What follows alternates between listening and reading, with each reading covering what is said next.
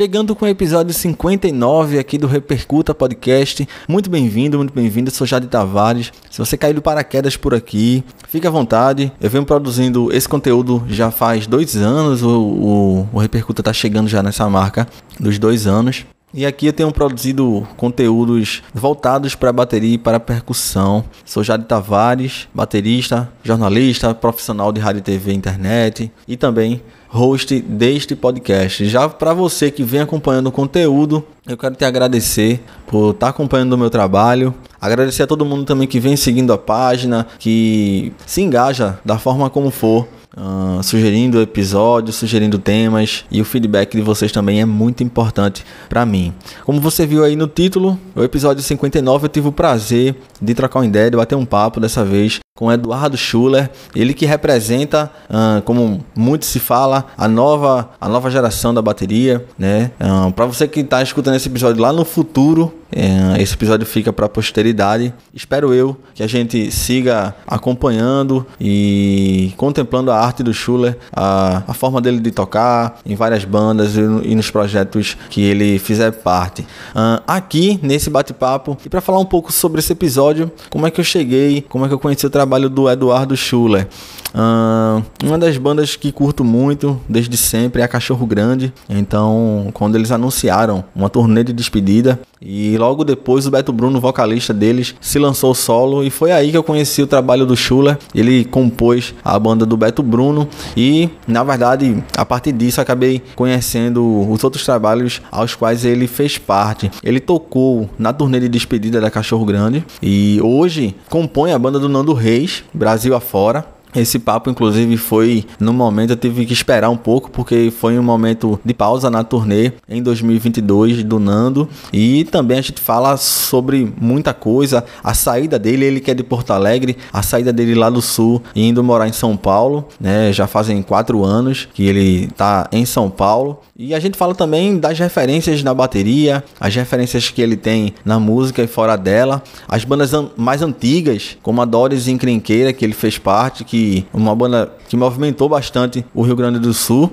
E é claro, a gente fala também da parceria mais recente dele, que é compondo a banda Colomi, um trio e que vem uh, aos poucos mostrando trabalho e dando as caras. É isso. Espero que tu fique até o final. Foi um bate-papo bastante leve. A gente trocou muita ideia. E espero que tu fique aqui até o final. Eu sou Jade Tavares e esse é o Repercuta Podcast. Te convido a seguir a página no Instagram, tá, tá tudo na descrição aí. Aceito sugestões de episódios. Uh, tem muito episódio já sendo feito, mas quanto mais sugestão, melhor. E saber de vocês também o que é que vocês gostariam de ouvir por aqui no Repercuta. Vale lembrar que o podcast está em todas as plataformas e basta escolher a sua preferida. Se você também curtiu o meu trabalho e quiser colaborar, também tem um pix aí na descrição. É o jadetavares@gmail.com. Vamos lá, vamos embora. Episódio 59, bate-papo com Eduardo Schuller aqui no Repercuta Podcast.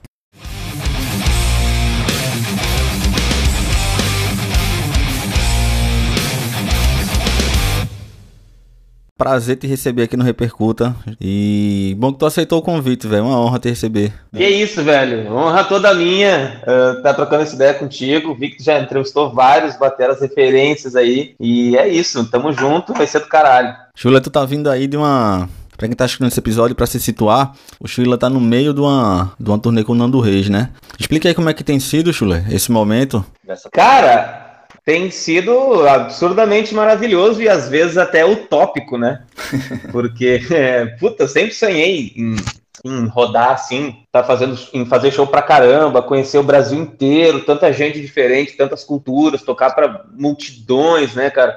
E ainda mais com um artista do porte do Nando, que além de ser uma referência musical, é uma referência como pessoa para mim, porque ele é pai do meu melhor amigo, né? Então, uh, a, além dessa evolução musical, a evolução pessoal ela acontece também, é muito grande. E, não só pelo Nando, mas por toda a equipe, Cambraia, Valtinho, Alex, Tião, toda a equipe, enfim, e tá sendo muito, muito, muito foda, cara. Muito foda, muito divertido. E não tô parando em casa, felizmente. E aquela coisa, né, velho? É, diversão garantida. Essa turnê, ela começou quando? E, e, tem data de fim? Como é que tá a tua programação? Cara, então, ela começou em novembro do ano passado. E eu não sei quando ela vai acabar. Não sei. Aproveitar para te perguntar, Chule, como é que tem sido? Nunca, é, não passei por experiência de, de turnê ainda, mas te perguntar como é que é o teu dia a dia na estrada, assim, tipo, eu acompanho teus, tuas, teus perfis, tuas postagens e é sempre bem amarradinho os horários, né? De voo, passagem de som, o show, enfim. Como é que via de regra é? Explica pra galera como é que acontece a tua logística. Eu sou curioso de saber disso. Claro. Então, uh, por exemplo, a gente vai fazer quatro shows no final de semana dois dias antes da gente viajar, a gente recebe um cronograma com todos os horários, né? E horário de chegada em aeroporto, horário do voo, horário de chegada em hotel, horário de passagem de som. E às vezes tem passagem de som, às vezes não tem. E é sempre, é, é sempre não, na maioria das vezes é bem corrido, assim, né? Porque a, quando o show é na capital, a gente tem que pegar um avião e pronto. Mas nem todos os shows são nas capitais, né? A grande parte deles acontece no interior. Aí tem que pegar um avião até não sei onde, depois pegar mais um ônibus, não sei tantas horas de viagem. Aí chega no hotel, almoça, e meio que já tem que sair na passagem de som. É tudo meio corrido. Uh, mas volta e meia a gente tem um tempinho assim para descansar ou mesmo para dar uma passeada na cidade, né? E eu e o Sebastião, por exemplo, a gente adora conhecer algum restaurante. A gente sempre sai para almoçar sabe? E enquanto o resto da banda às vezes opta por comer no hotel ou num, num restaurante não tão conhecido, assim. Eu e o Tião a gente gosta bastante de, de, de, fazer esse turismo, né? E, e basicamente é isso. A gente chega na cidade, Uh, meio que já no horário de almoço, almoça, aí às vezes tem a tarde livre, que a galera opta por descansar, né? Porque o show cansa pra caramba, é duas horas e meia de show praticamente. Uhum. E depois termina o show, às vezes dá pra tomar uma, às vezes já tem que sair correndo. Mas é isso, cara. Não tem muito mistério, assim, é tudo bem amarrado, tem um cronograma bem certinho, porque são muitas pessoas envolvidas, né? Ou seja, não pode ter falha, porque se um falhar, derruba o outro. Então é uma logística super grande que a equipe do Nando define e, e sempre dá certo. Mas é maravilhoso, é corrido, mas é maravilhoso. Consegues lembrar de. Eu, eu, sei que cada show tem sua particularidade, né? Mas algum que seja bem, assim, especial para tu até agora? Ou algum lugar que tu tenha conhecido mesmo em um day off? Sim. Uh, então, claro, eu, pensando agora, eu tenho alguns shows que, que me vêm na cabeça dessa turnê, né? O de Salvador o, o, segundo, que foi na Concha Acústica, foi espetacular. Eu nunca tinha ido na Concha Acústica e é um lugar apavorante, assim, né? Porque é um tsunami de gente na tua frente, a, a banda fica embaixo, né? E a galera fica pra cima, assim, meio que um coliseu a parada. E rola uma energia muito. É, é uma, uma sensação multissensorial aquilo, que é muito louco. E, enfim, esse show é o primeiro que me vem à cabeça. O do Araújo Viana, em Porto Alegre também, né? Porque é minha cidade natal, enfim, tava toda a minha família, meu pai, minha mãe, minha Dinda, que veio do Uruguai pro show. Que enfim, massa, foi um momento super especial. E mas eu, se eu pensar que eu vou lembrando de vários, né, que tiveram seus momentos, mas de cabeça assim de primeira, esses dois são os que vieram na minha cabeça. Massa, massa. Fiquei curioso é, enfim, acompanhando, né? Te investigando antes de convidar, fiz um estudo aqui também. E Chula, eu já vou aproveitar para a gente fazer caminho contrário. Eu já vi outros bate-papos teus eu vou tentar puxar do Nando para trás. Eu não vou lá para trás agora. Depois a gente volta lá pro, lá pro teu início para tu falar das outras bandas, dos outros projetos, beleza? Tô curioso para saber do teu set, porque eu vi. Tu explicou que na estrada tu usa o teu próprio set, né? O teu próprio equipamento. Isso faz, isso faz uma diferença danada, né? Eu disse assim, porra, velho, isso é o melhor dos mundos pra gente baterista, assim, você conseguir levar. Com certeza, com certeza. Porque a gente tá sempre em casa. Eu, eu, não posso dizer que é 100% das vezes, porque tem vezes que, o, que a logística não bate, né? Por exemplo, a gente tocou semana passada, eh, semana retrasada, era BH e no outro dia Garanhuns no festival lá. O caminhão não chega a tempo, sabe? Aí tiveram que alugar uma bateria para mim lá. Mas também é sempre uma bateria top que rola, né? Garanhuns tinha uma DW Sparkle lá, que ela não é minha. Não, é, deve ser de alguma empresa de som. Eu queria que tu falasse um pouco do set, que tu, que tu tá com ele na estrada. E eu, eu aproveita pra falar o que é que tu gosta de usar também, Chulé. Baqueta, de prata, enfim. Com certeza. Então, uh, eu tô usando um set que ele é do Pupilo, na verdade, que era o, o baterista do Nando, né? Que ele acabou deixando a bateria e, e tá em torneio com a Marisa Monte. E é uma bateria Hutch de acrílico, bumbo 26, tom de 14 e surdo de 18. E a caixa é uma Pearl Iron Pace que é uma cópia da Supraphonic, né? Maravilhosa. E de prato, eu tô usando um hi-hat de 15 uh, da Paist, o Sound aquele, famoso R. O... E daí, no meu set, eu tava usando só ride, né? Uh, e daí, na minha esquerda, eu uso um BFC de 20, da Dry Dark, que é um ride, mas eu uso de ataque. O, o Raid mesmo é um Zildjian uh, a custom de 22 polegadas. E eu tava usando outro Raid na direita de 24, da BFC Dry Dark também, só que ele rachou. Aí eu troquei por um Crash da Domene de 22, que é, é modelo Warship. Bom pra caramba também. Tô quase pegando um 24 desse modelo Warship aí. Eu vi o dia que tu passou lá, no, lá na loja, lá no Batera Compra e Venda. Eu saquei lá o, a, o post que tu, que tu tem escolhido. Essa bateria é amarela do pupilo? Aquela amarela? Isso, é laranja, né? E agora eu tô trocando de bateria, que eu peguei uma, uma Manzi, que é de um luthier lá de Goiânia, que ela, ela é de acrílico também, só que na cor roxa. Porra, que foda. É, tá. Tu fica pronto semana que vem. eu, eu saquei que tu curte e acho que, assim, até por, é, por grande influência do Borra, né?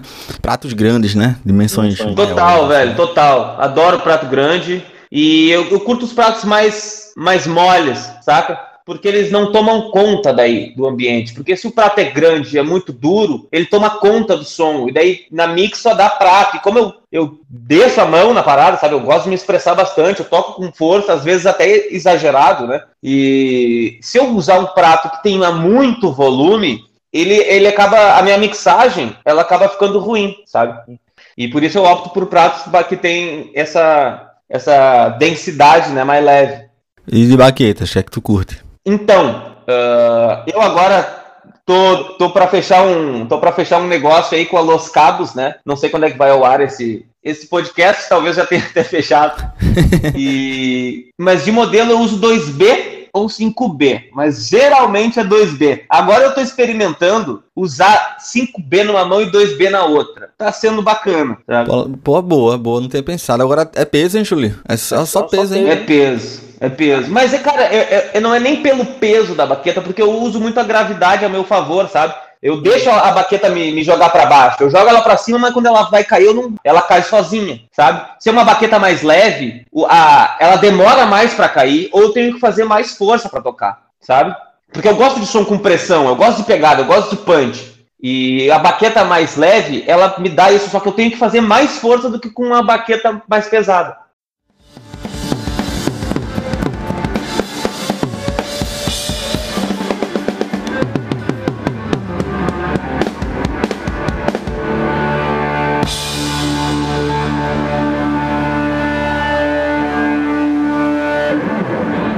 Queria saber de tu, como, assim, como é que Aconteceu a ponte para tu fazer parte e compor a banda do Nando. Acredito que, claro, pela, uh, pela amizade, né, com, com, com o Sebastião, tenha sido é, mais natural. Mas tu pode contar pra gente como é que aconteceu, se foi uma coisa natural para tu, tu já tava convivendo ali e como é que foi a coisa da saída do pupilo para você entrar, né? Cara, uh, natural assim não foi, né? Porque, enfim, eu sempre fui muito sempre. Eu conheci o Sebastião em 2019 e a gente não se desgrudou mais, né? Uh, um match violento, assim, até no. Não só no, no, na hora de pensar a música, mas na broderagem mesmo, sabe? No dia a dia, assim, no jeito de pensar a vida. Enfim, a gente montou a Colomi, né? Que é a minha banda, que, eu, que eu tenho com ele, com o Lipa. E certo dia eu, a gente gravou Dona e o Nando produziu. O Nando e o Pupilo, né? E aí, cara, deu acho que uma semana, duas, o Nando me ligou e me explicou a situação, que o Pupilo estava indo fazer uma turnê com a Marisa, perguntou se eu não queria fazer a, a, tour aí com ele. E aí eu, puta, é lógico, não pensei duas vezes, mas eu tenho certeza que o Sebastião, ele que fez a ponte, né, lógico. Ele que ficou enchendo o saco do Nando lá pra, pra ele me botar. É... Eu meio que cortei, mas falar um pouco da tua timbragem também, como é que tu curte afinar e tal. E, enfim, né? A tua identidade, né? Claro, Cara, então, eu gosto de tambor grave, sabe? Eu gosto de tambor, sempre curti essa sonoridade mais grave. E a, até pelo John Bonham e tal, só que o John Bonham ele, ele usava os tambores grandes, só que numa afinação um pouco mais aguda, que soava grave, mas não tão grave quanto o tambor pode soar, sabe?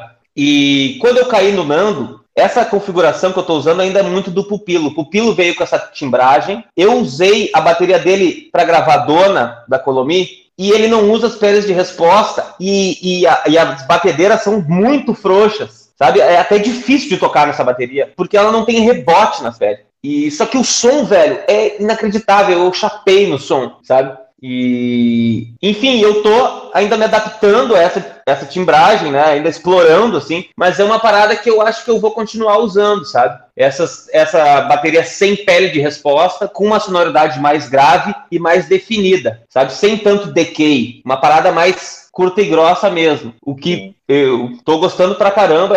Cara, acho que coube muito bem, assim, no som do Nando e no som da Colomi também. Muito bom. Sobre a Colomia, eu, eu ouvi também, eu fiz todo o estudo, ouvi o EP acústico de vocês, que tu tá no baixo, tocando baixo, inclusive, né, Chile? Isso, é isso. A Colomia ela tem dois formatos, né? Tem o show com banda e tem o show acústico. No show acústico eu toco baixo, mas não dá pra dizer que eu toco baixo. Eu engano ali, né, cara? Eu dou só as cabeças ali e vou embora. É que é, seria a cabeça do bumbo, né? É como se fosse Exatamente. É ali. Eu vou no bumbo ali, o bumbo eu sei onde é, eu vou nele. Boa. Eu ia te perguntar sobre isso, porque é, eu sei que tu não, não, não iniciou tocando bateria, né? Tu começou tocando instrumento harmônico, né? Lá atrás. Isso. Eu queria que tu falasse da importância de a gente, baterista, é, ter noção de harmonia também, né? Isso deve fazer muita diferença pra você, velho. Com certeza. Então, cara, eu acho que todo músico deveria ter um conhecimento básico de, harmônico, de harmonia. Não que eu tenha. Eu comecei a estudar faz muito pouco tempo isso. Porque eu comecei lá em 2000 e, sei lá, 4, tocando guitarra. E só que eu nunca consegui entender muito bem esse mundo de, de corda, sabe? De nota, essa parada. E aí uh, eu pirei na bateria e foi amor à primeira vista. E anos depois, no, no, no início da pandemia, cara, eu peguei um teclado para estudar e me apaixonei pelo teclado, sabe? E, e, e, ajuda muito, velho. Tanto na hora de compor melodia, como na hora de pensar em acordes, sabe? De pensar numa estrutura harmônica, numa estrutura melódica. Que a bateria, por mais que ela caminhe em paralelo, ela pode facilmente fazer parte desse universo também, sabe? E é, é muito louco falar sobre isso, porque para mim é uma coisa nova, esse, esse, esse, esse lado mais harmônico da coisa, né? E, mas acho total importância. Eu tava fazendo aula, fiz um curso com o Arthur Rezende, que é um puta batera, sim, baterista do Beto Guedes, então, é, lá de Minas. E ele começou a estudar piano agora, e justamente para ir atrás desse conhecimento harmônico que ele ainda não, não, não se sente apto, né? E é, e é um lance uh, que nos tira de uma roda de conversa, né? Porque a gente pega o baterista e todos os outros instrumentistas da banda, no que eles começam a falar de harmonia, de campo harmônico e o caralho a quatro, a gente se retira, porque a gente não entende nada disso. E a gente não consegue discutir sobre a nossa própria música, entendeu? E se a gente tem um conhecimento básico, a gente consegue inserir ideias no meio que podem agregar no som. Então acho que é por aí, cara. Acho que o estudo é totalmente válido e totalmente necessário. Perfeito, concordo contigo. Também tô nesse processo, sabe? De, de, de instrumento de harmonia aos pouquinhos, aos pouquinhos também. São, são 16 anos como baterista, então eu já eu tô nessa, nesse processo também. Aproveitando o gancho do, do, do estudo, é, eu queria que tu falasse um pouco também, Shirley, com, é, com quem tu estuda, com quem. Uh, com quais professores tu estudou, quais passaram por você. Uh, cara, eu comecei estudando bateria em 2005 ou 2004, não me lembro direito. Mas e, e, o meu primeiro professor foi o Martim Esteves, que é um baterista hoje de referência em Porto Alegre lá. E para quem não sabe, eu, eu, sou gaúcho, né? E, e depois, ele, ele teve uma banda que ficou bem conhecida depois, que foi Apanhador Só, uma banda de pop rock do caralho. Conheço, é um cara conheço. Estudou nos Estados Unidos, um puta batera, um puta batera. Ele toca com o Ian Ramil hoje, que é filho do Vitor Ramil. E, enfim, é é, hoje ele é um, um super baterista de jazz, assim, né? Eu fiz acho que dois anos de aula com ele, depois ele parou de dar aula no meu colégio, e eu fui fazer aula com Alexandre Baré, que é outro baterista super referência lá no Rio Grande do Sul, e ele era baterista dos Cascaveletes, que foi uma banda muito famosa nos anos 80 lá. E ele é um batera de rock, né? Totalmente de rock, até, até às vezes meio voltado pro metal. Eu lembro que ele queria muito me ensinar pedal duplo, e eu nunca gostei de metal. E eu falava, não, pedal duplo não, cara, vamos estudar outra coisa. E até hoje eu não sei tocar com pedal duplo direito. Mas enfim, aí eu fiz 10 anos de aula com ele. e parei de estudar, parei de estudar com o professor, né? E aí quando eu, eu voltei a estudar esse ano, cara. Na verdade, minto. Uh, presencial esse ano sim. Mas em 2019 eu, comecei a fazer aula com o Eloy Casagrande no curso, aquele que ele estava dando online, né? Não era uma coisa individual. Era um curso que ele abriu as vagas, eu me inscrevi, estudei pra caramba lá. Uh, como ele sendo meu professor, indiretamente, né? E esse ano eu entrei no IBVF, que é o Instituto de Bateria Vera Figueiredo, e eu tô fazendo aula com o André Deia, que é baterista do Super Combo. Cara, para mim é um dos meus bateristas favoritos do Brasil, assim. É um guri super jovem, tem trinta e tantos anos. Eu já era muito fã dele, desde antes de me mudar para São Paulo. E eu lembro que eu me mudei para cá e eu ia nas festas que eu sabia que ele tava, eu ficava enchendo o saco dele. Ele nem dava aula ainda. E, enfim, eu tô fazendo aula com, com o Pindé, né? Uh, que é o, o apelido dele, e ao mesmo tempo estou cursando Teoria e Solfejo com a Vera Figueiredo, que é outra, talvez a maior baterista da América Latina, né? Uma das maiores do mundo, com certeza. E, enfim, é isso. Estou fazendo essas, esses dois cursos no momento. Acabei de terminar um com o Arthur Rezende, que é esse batera de Minas, lá, batera do Beto Guedes, enfim, um monstro. E era um curso mais direcionado, né, para técnica de mão, técnica espiva, pinça, enfim. Foram quatro meses de aula toda semana, super curso, recomendo pra caramba aí para quem quiser. E agora estou nesse nessa imersão, estudando de novo com professora presencial e tá sendo ótimo, cara, porque eu me sentia muito perdido estudando sozinho, sabe? E não é à toa que eu desenvolvi vários vícios, né? Que eu agora tô desmistificando eles e entendendo alguns movimentos uh, errados que eu, que eu aprendi. Mas, enfim, tá sendo um caminho super legal.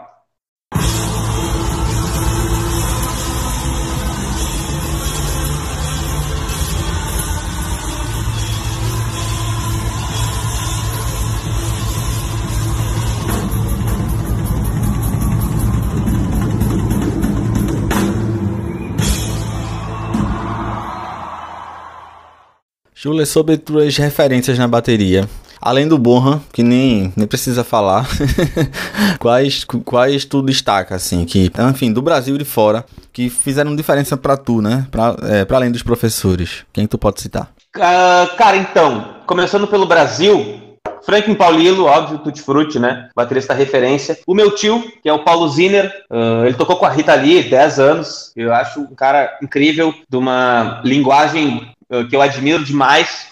O próprio André Deia, que é meu professor, um monstro. Alexandre Bareia, Gia Dolabella, Rafael Miranda, a galera do Eagle Kill Talent ali, que é surreal aqueles caras tocando. É, é foda. É, de, um, de um nível assim, cara, parecem dois extraterrestres. E eu gosto muito de rock argentino também, né? Por ser criado no Rio Grande do Sul. Então eu gosto muito do Hector Pomo, que é um super batera lá, com várias bandas, com vários artistas. E falando dos gringos, Claro, citou o John Bohan. Eu também sou apaixonado pelo Taylor Hawkins, do Foo Fighters. Amo Stuart Copeland, Police, Ringo, Charlie Watts, toda essa escola dos anos 60, 70, Ian Pace, Keith Moon. Eu piro muito nesse tipo de som, sabe? Esses são mais vintage, assim. Anos 60, 70. Gosto muito dele dos anos 90 também. Uh, Dave Grohl e toda essa escola de bateras que surgiram ali, né? Então é mais ou menos por aí, cara. Minha linguagem é baseada nisso, sabe? Massa, massa mesmo. É, e é a tua cara mesmo, assim. Tu vai listando. Eu ia te perguntar disso também, das tuas referências no rock argentino. Tu já incluiu. Tá, tá ótimo. Eu quero voltar um pouquinho agora, Chulé. Na tua linha do tempo. É, já falou da Colomi. Deve vir coisa nova por aí também, né? Tem coisa pronta. Com certeza, com certeza. Estamos terminando o nosso primeiro disco. Deve sair final do ano. Massa, massa. E eu quero voltar mais um pouquinho agora, que foi onde eu eu te conheci, conheci teu trabalho que foi compondo a banda do Beto Bruno. Um pouquinho antes também, na, na turnê da Cachorro Grande. Banda que eu curto pra caramba aqui. Foi, foi, foi uma das bandas. Engraçado tu falando porque eu me identifico também. Eu, eu, eu comecei a tocar também em, em 2004, por ali, 2003, 2004. E a Cachorro Grande, além das minhas referências aqui de Recife, a Cachorro foi uma, foi uma grande para mim também, assim, sabe? Sem, sem trocadilho, ela foi. Queria que tu dividisse um pouco disso também. Eu sei que tu já falou sobre isso, né? Como conheceu o Boizinho, baterista da Cachorro. É, queria que tu falasse desse momento, que foi meio que um misto, né? A despedida da Cachorro, a turnê que tu participou, em que o Boizinho não participou, no caso. Uh, tu ficou no lugar dele. E logo depois, acredito, a, o disco solo do Beto Bruno, né? Queria que tu falasse um pouco desse momento também, como é que foi Exato. Cara, foi, foi é, agora lembrando, né? Parece que faz tanto tempo, assim, e na verdade faz alguns anos, mas foi uma parada muito mágica que aconteceu na minha vida, assim. Eu agradeço muito a, toda, todos os cachorros ali, principalmente ao Beto, né? Porque se não fosse o Beto, talvez eu não estaria onde eu estou hoje. Não que eu esteja em algum lugar, mas eu estaria eu não teria conquistado metade das coisas que eu conquistei, sabe? Se não fosse o, o, o, Beto. Essa é a verdade, eu devo muito a ele. Cara, a minha história, a, Cachorro Grande sempre foi minha banda favorita, assim, nacional, né? E, enfim, quando eu era jovem, mais jovem, eu, eu, conheci o Boizinho, a gente virou muito amigo. Ele tinha um estúdio, ele abriu um estúdio na rua de trás da minha casa, lá em Porto Alegre. E aí eu comecei a frequentar o estúdio direto, eu era muito fã dele, muito fã. E ele foi, foi um baita brother, assim, que a vida me deu, sabe? Uh, outro cara que me deu várias oportunidades, tanto de aprender quanto de conhecer gente. E que eu acho o mais importante, né? Conhecer pessoas. E, enfim, uh, aí, cara, eu me mudei para São Paulo no início de 2018, uh, com a minha antiga banda, né? A Doris Encrenqueira.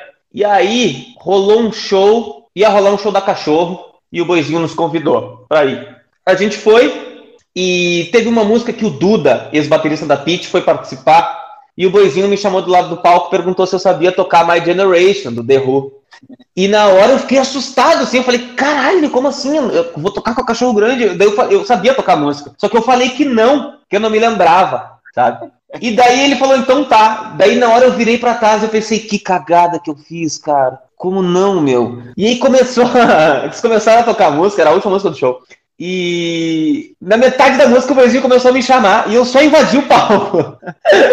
invadi o palco e tirei ainda a bateria, cara. E foi, tem até vídeo disso. Enfim, eu vou até rever, cara. Porque lembrando disso agora é, é, é muito massa. E, e foi ali que eu conheci o Beto, assim, lógico que eu já tinha cruzado com ele outras vezes, mas foi a primeira vez que ele me viu tocar a primeira não, foi a segunda. Mas foi a primeira vez que a gente tocou junto, no caso, né? Uhum. E, e eu lembro que ele cantava uma Generation e ele olhava pra trás pra mim e falava: Que porra é que é esse cara, velho? Esse cara tá destruindo tudo, que do caralho, não sei o quê.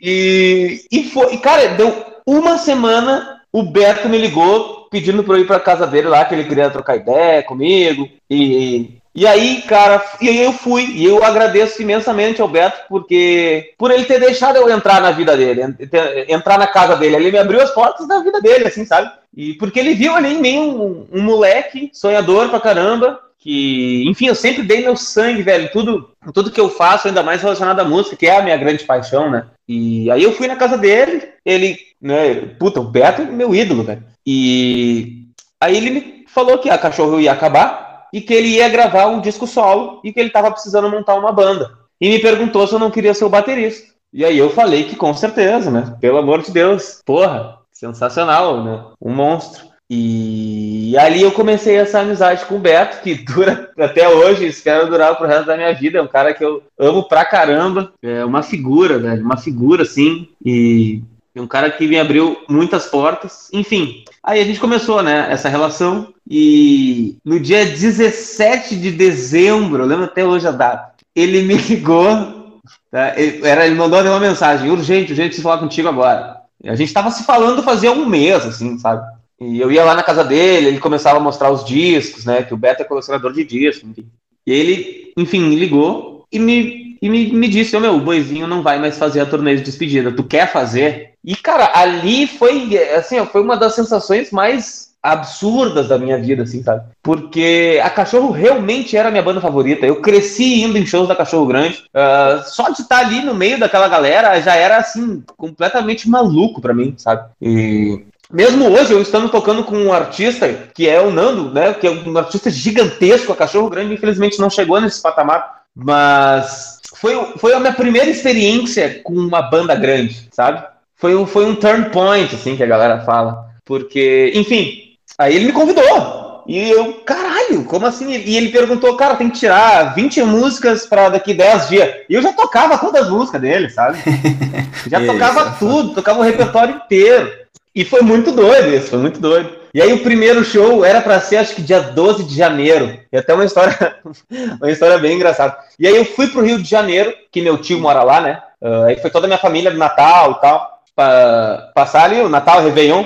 E eu fiquei ouvindo as músicas, já sacando, relembrando, né, algumas coisas. E não ia ter ensaio. Era um show em Capão da Canoa, na praia do Rio Grande do Sul. E, enfim, não ia ter ensaio. Aí chegou no dia. Eu ia de ônibus no dia 11, porque eles já tinham comprado as passagens de avião, enfim. E eu ia um dia antes de ônibus para tocar no dia seguinte. E aí chegou no dia 11, eu fui para rodoviária, peguei o ônibus com meu equipamento ali. Cara, no que o ônibus está saindo de São Paulo, o Beto me liga. Alemão, eles chamam de alemão, né? Onde é que tu tá? Eu falei, tô, acabei, tô saindo de São Paulo. Ele falou: desce do ônibus agora que o show foi cancelado. Porra. E, cara, e nisso eu, caralho, e o ônibus saindo de São Paulo, assim, saca, pegando a marginal. E eu levantei assim, para, para, para, para, para. Puta que pariu. Cara, a galera, a galera acho que achou que tinha morrido um parente meu, sabe? E aí parei no meio da estrada e tive que cantar uma carona pra voltar pra casa. Enfim, aí no caso foi até bom, porque um mês depois rolou o show, aí teve um ensaio, foi o único ensaio que eu fiz com eles, por sinal. E aí foi uma turnê de despedida maravilhosa, foi, um, foi o, o ápice do rock and roll na minha vida, assim, porque esses caras realmente são o, o, eles são o rock and roll, sabe? São a definição, talvez seja a última grande banda de rock que o Brasil já teve, não só pelo som, mas pelo lifestyle também. Os caras são de verdade.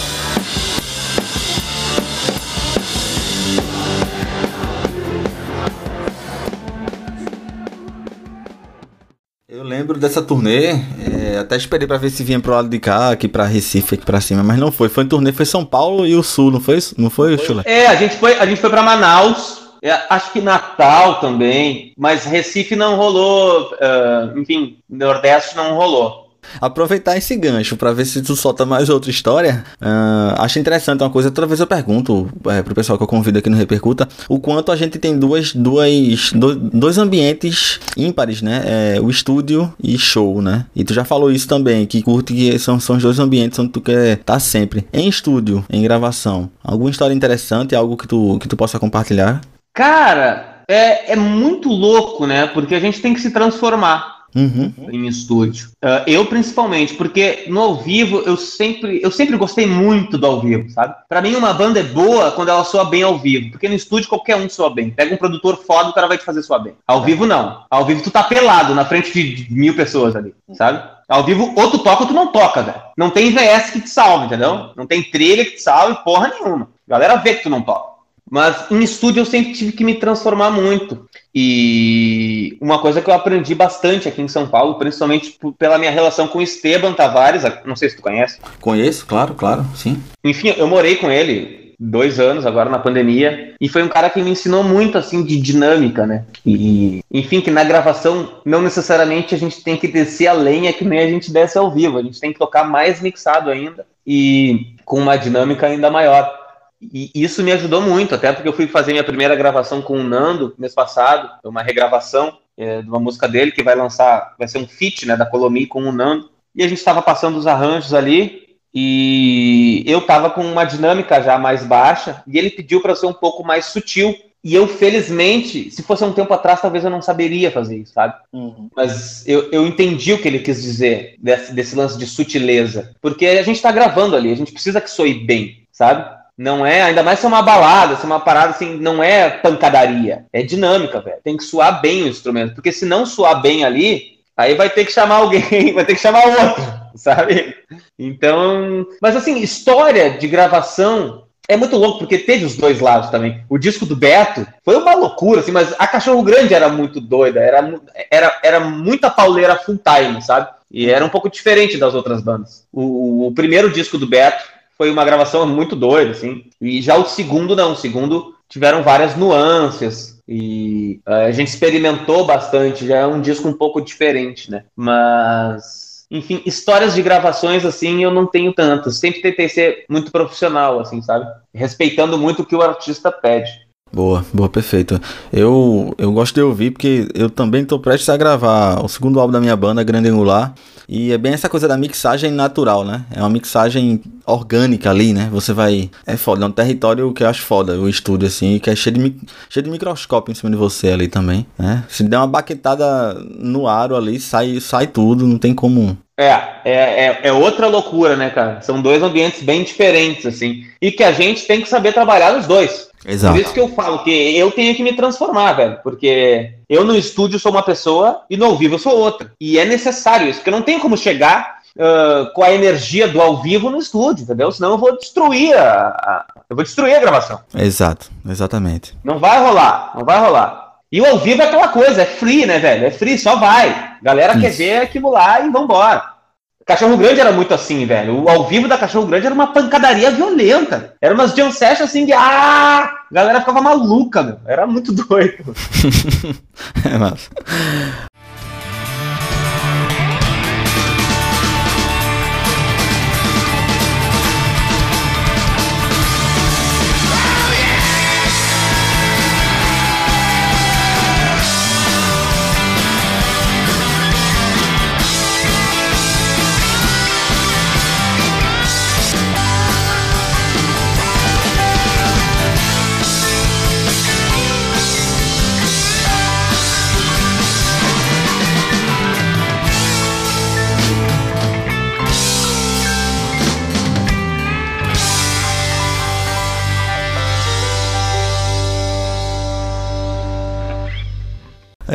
Chule, são quatro anos em São Paulo já, né? E... Isso, quatro anos e meio, quase cinco. Um instante passa, né, velho? É, é, eu queria que tu falasse um pouco disso por uma coisa que eu, eu tive falando em outro bate-papo e que eu me identifiquei. E tu falou, na, na realidade eu até me surpreendi, que tu falou que se deu conta logo cedo que Porto Alegre, o, o Rio Grande do Sul, não é um lugar para se tocar rock, né? E eu, eu, quando eu vi assim, porque assim, eu penso isso aqui também, aqui em Recife, entendeu? E eu achava que Porto Alegre era muito mais pro rock, e aí tu tu chegou a falar isso. E aí eu queria que tu falasse um pouco disso, assim.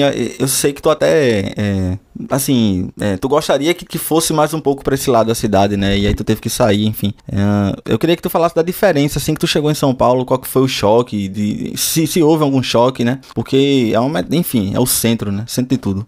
Cara, então, é, é engraçado tu falar isso, porque hoje mesmo eu tava vendo um, uma entrevista do Vitor Ramil, que é um super cantor gaúcho lá, adoro as músicas dele. E ele, ele mesmo falando que ele morou no Rio, né? Claro, ele não toca rock, ele é uma parada mais tradicional. Não, não sei se seria tradicionalista, mas enfim.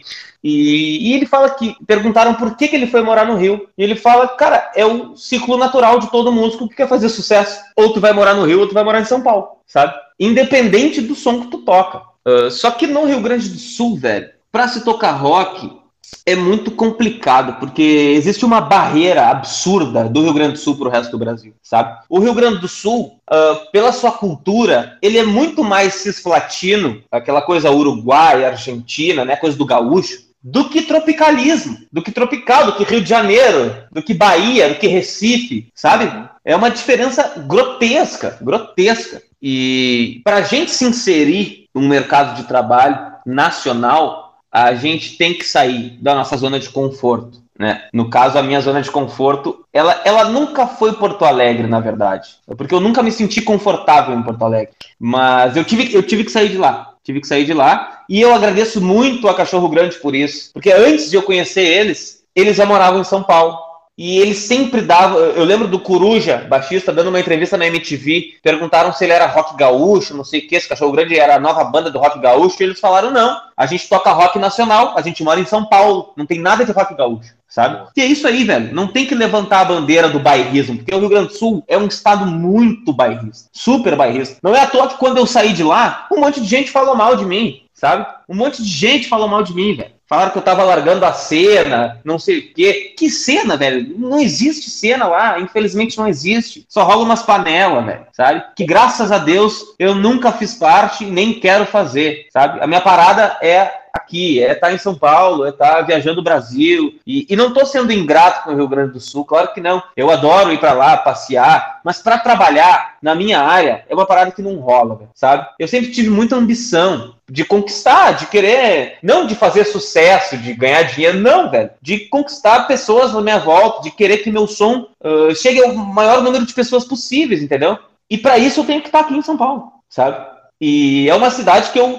É, é, é, é uma catarse, né? É uma loucura São Paulo. É, a gente, eu saí do 8 e vim pro 80, assim. É bizarro. É uma mudança grotesca, mas que, graças à minha mãe, ela foi mais tranquila, porque eu vim com a ideia de morar em São Paulo. Quando eu percebi que eu tinha que sair do Rio Grande do Sul, eu tinha 14 anos, cara.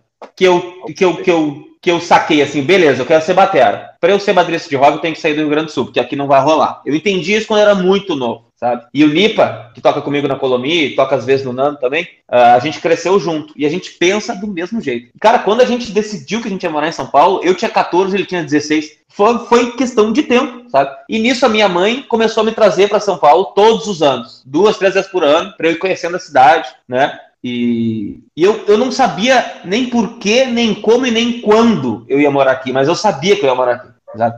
E não deu outra, velho. Bateu meus 20 anos ali, a gente ganhou um festival em Gramado, que é no interior do Rio Grande do Sul, lá, com a Doris Encrenqueira, minha antiga banda. Pegamos um dinheiro e falamos, vambora. Chegamos aqui, nós alugamos um Airbnb, nós não tinha casa para morar e, e a, nós tínhamos um aluguel pago de duas semanas nesse Airbnb.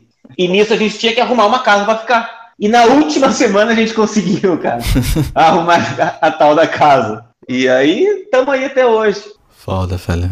Essas histórias são muito massa, velho. São muito massa. É, cara, é estrada, velho. É, é, é, lifestyle total, entendeu? É aquele lance, até onde tu tá disposto a ir em prol do teu sonho, velho. Exato. E eu, me, eu confesso que eu me identifico com o que tu fala, porque acho que tem, tem, tem uma certa semelhança entre é, é Recife e Rio, Recife, Porto Alegre, enfim, Pernambuco e Rio Grande do Sul, né? Nessa coisa do bairrismo. Eu, eu, eu, sinto essa, essa coisa também, essa nuvenzinha, assim, sabe? Enfim, velho, me identifiquei com tudo que tu falou aí. tudo mesmo. Que massa, velho. É até, é até, eu até às vezes tenho que medir as palavras, porque eu sei Isso, que esse teu podcast assim vai chegar lá na galera do Rio Grande do Sul e vai ter um monte de gente puta comigo, saca? Mas eu queria falar para eles que eu tô cagando, velho, saca? Que se eles não tiveram coragem de largar a caminha no quarto, do, do no AP da mamãe para vir morar em São Paulo, eu tive, sabe? E graças a Deus tá dando, graças a Deus, graças a mim e as pessoas que estão na minha volta, tá dando certo.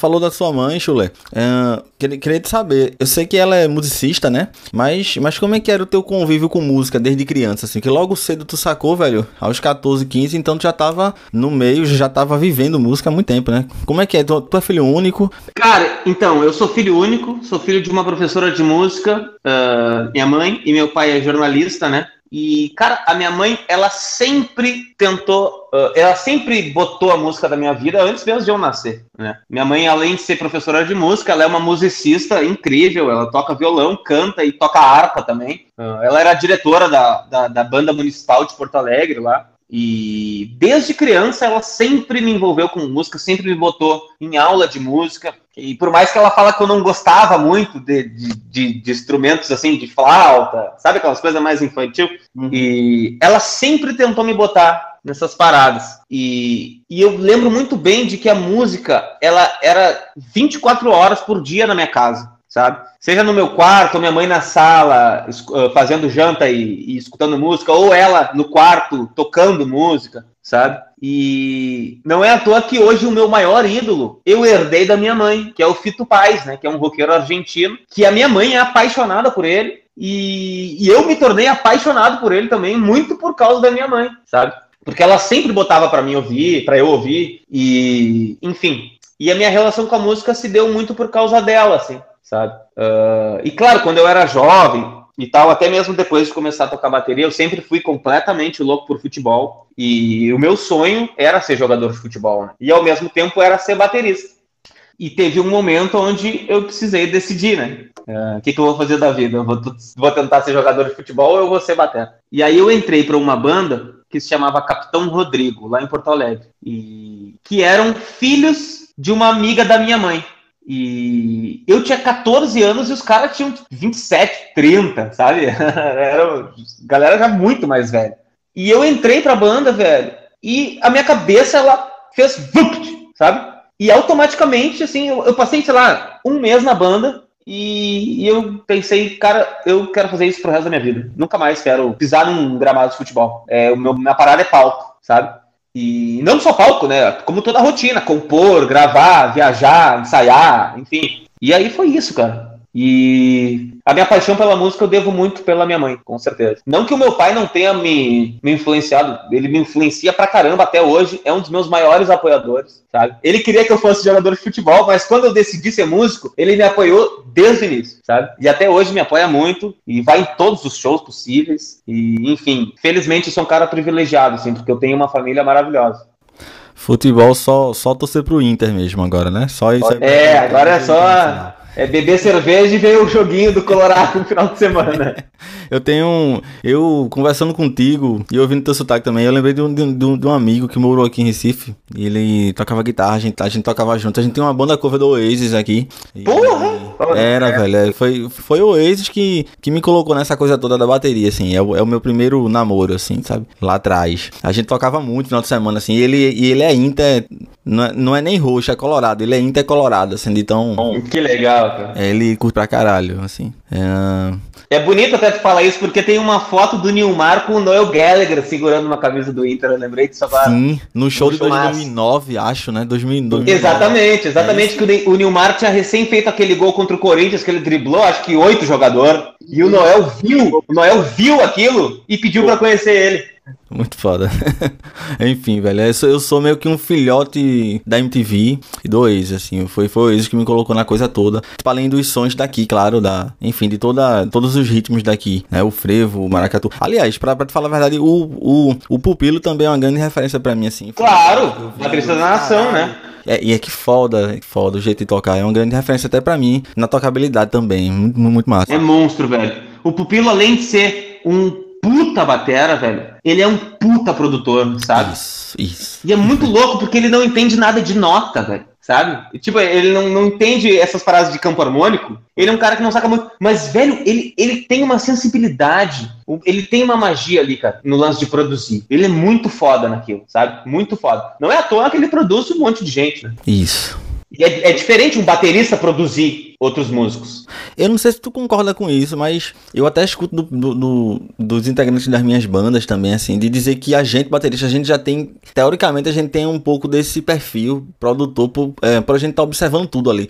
Assim, desde o show a gente tá vendo tudo, sabe? A gente, assim, teoricamente a gente consegue é, é, é ver, ver tudo de fora também, sabe? Eu não sei se tu concorda com isso. Cara, eu concordo, concordo sim. Eu acho que a bateria ela corre por fora dos outros instrumentos. Uhum. Porque a bateria tem que te dar muito chão. E ao mesmo tempo que ela nos dá muito chão, a gente tem que perceber o que está acontecendo ali. A guitarra tá lá solando. Ela não tá preocupada com o que tu tá fazendo, mas tu tá escutando o solo da guitarra. Isso, isso, isso. Uhum. E o mesmo vale para todos os outros instrumentos. E, e, sinceramente, levando até para um lado. Assim, até uma, uma, uma das coisas que eu, que, eu, que eu me sinto orgulhoso até em ser baterista também é e levando para o outro lado, normalmente biografias de bandas, depoimentos de bateristas, normalmente eles são os mais pés no chão, assim. Então eu acho massa o cara conseguir ser, ser, um, do, ser, ser um dos caras. Eu tô te falando isso lembrando aqui do Charlie Watts, sabe? Dele dizendo assim que eu não me sinto um Rolling Stone. Tipo, eu me casei com, a, com uma mulher e tô com ela até hoje. Eu não sou aquela, aquela estrela toda do, do rock.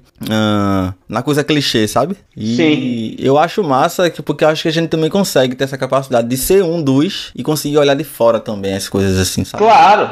Eu acho foda isso. Com certeza. É aquela coisa, velho. O baterista é o goleiro, velho. Sabe? Ele vê o jogo inteiro. Lá do gol dele. Ele tá vendo o jogo inteiro. E quando a bola chega ali, o cara só tem que defender, velho. Sabe? Só que a banda é foda. A zaga não vai deixar a bola bater em ti. É isso, velho.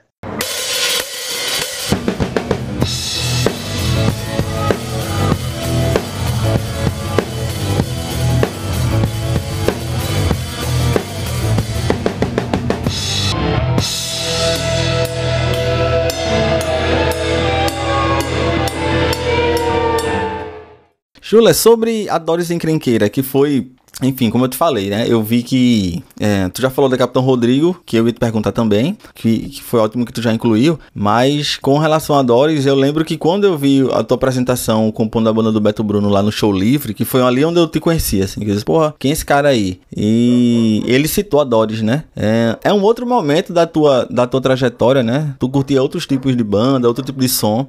E assim, apesar de eu ter falado agora de que a galera lá em Porto Alegre, ela de repente ela vai achar que tu não contribuiu para nenhuma cena, mas a Doris, ela ela botou lenha para queimar por lá, né? Queria que tu falasse um pouco dela também. Cara, com certeza, mas é aquele lance, a gente teve que fazer uma cena, né? Não tinha cena. Aí a gente teve que fazer uma. e, e não nós, a Doris, né? Mas as bandas locais e do underground. Cara, a Doris foi a banda da minha adolescência, assim, a banda que ah, foi a, a, é, seria um pouco egocêntrico falar isso, mas foi a minha banda. Não minha, eu que era o dono, mas, mas era o meu sonho, entendeu? A Doris era o meu sonho. Éramos quatro e éramos o sonho dos quatro, sabe? Foram quatro cabeças pensantes ali. Mas eu falo que era a minha banda porque era muito a minha identidade, sabe? Mas não, não quero soar, não quero que esse minha soe pejorativo, enfim. Uh, mas eu te até entendo. porque Uh, exatamente, é isso. Eram quatro cabeças pensantes ali, mas era o meu sonho, sabe? E foi o meu sonho durante muito tempo. E, enfim, a gente começou a banda, a gente, éramos uns guri, né? Uns guri de merda ali. Imagina, eu tinha 15 anos, o Henrique, que era o guitarrista, que hoje toca com supla, tinha 13, nem sei se 13, 12, sei lá, sabe? E já tocava pra caralho, sabe? E aí o Woody também revezava de idade comigo, o Lipa era um ano mais velho, dois anos. E foi a banda da nossa adolescência. E foi muito legal, sou extremamente grato, velho, a Doris. Foi ela que me trouxe para São Paulo, né? E, enfim, a gente gravou um disco, gravou um EP, super legal, assim, aquela coisa hard rock, mais juvenil, né? As letras bem juvenis, porque era o que a gente vivia na época. Isso, isso eu fui ouvir e é, é cacete, viu? Eu fui, eu fui ouvir, não, não conhecia, fui ouvir. E é energia da porra, rapaz. Cara, é, é, uma banda jovem, né? E, é, é isso. Tu vê pelas letras, pelos arranjos, né? Isso. Aquela ansiedade em botar coisa, em tirar coisa, em ser um pouco mais rápido, sabe? E essa imaturidade necessária, né? Uh, enfim, é, foi preciso passar por isso e foi, foi um período muito legal da minha vida. E, enfim, a banda não existe mais por né, diversos motivos. Enfim, a gente se mudou para São Paulo, aquela coisa não deu muito certo, rolaram várias brigas e cada um foi indo para um lado. E eu e o Lipa, a gente se conhece há muito tempo, a gente é criado juntos, a gente deve ter, sei lá, 18 anos de amizade, sabe? E sempre fomos colados, assim, sempre fomos irmãos. E a gente seguiu por um caminho e os outros, o Woody e o Henrique seguiram por outros. E, e tá todo mundo bem, cara. Todo mundo bem, todo mundo feliz. Uh, sou completamente grato a esse momento. Aprendi muito, aprendi sobre Uh, muito sobre mim. Foi um período de autoconhecimento extremamente valioso, assim, né? Porque uh, eu me mudei para São Paulo, estava me tornando um adulto, né? Me tornando independente, uh, emocionalmente falando, né?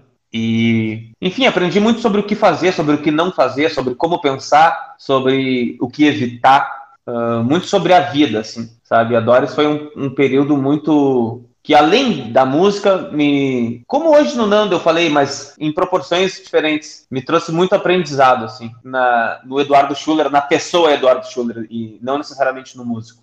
Eu gosto que tu, que tu cita essa tua. Assim, tu tem essa consciência e eu percebo que tu. Eu tô te falando isso até porque eu vi um post teu também é, falando sobre o lado é, é, assim, o que se, o que tu sente falta na estrada, né, né, nessa rotina e nem sempre a gente tem dias bons o tempo inteiro, né? Eu achei interessante uma vez que tu, acho que foi um tweet teu, velho, que tu fez, que eu achei interessante que eu percebo que tu, tu procura refletir o dia, tu, tu só não vai no automático, né? E nem todos os dias são tão bons assim, né? Mas você entregar tudo, né?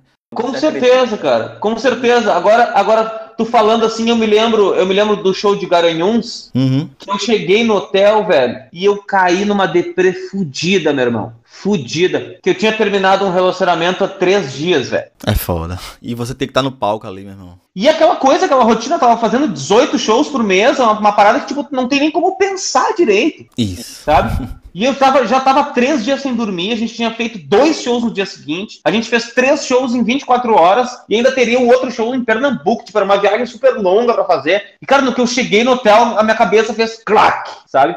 E eu, nossa, eu entrei numa fossa fudida, irmão. Fudida, assim. Eu, puta que pariu.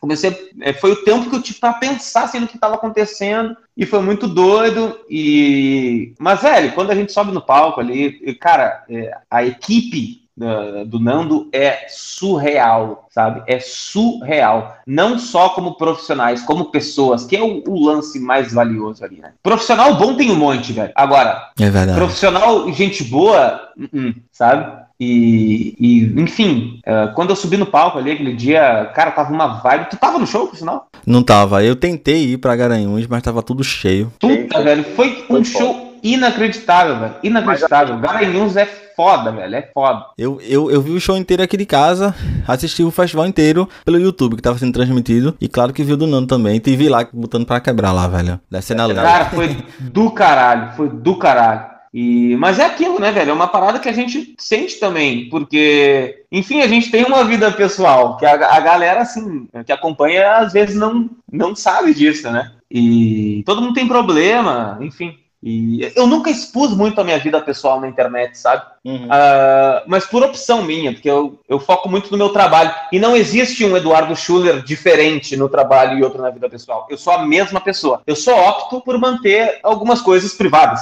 Sim. Só isso. Uhum. E, mas eu sou a mesma pessoa, sabe? E, mas enfim, é isso. Repercuta.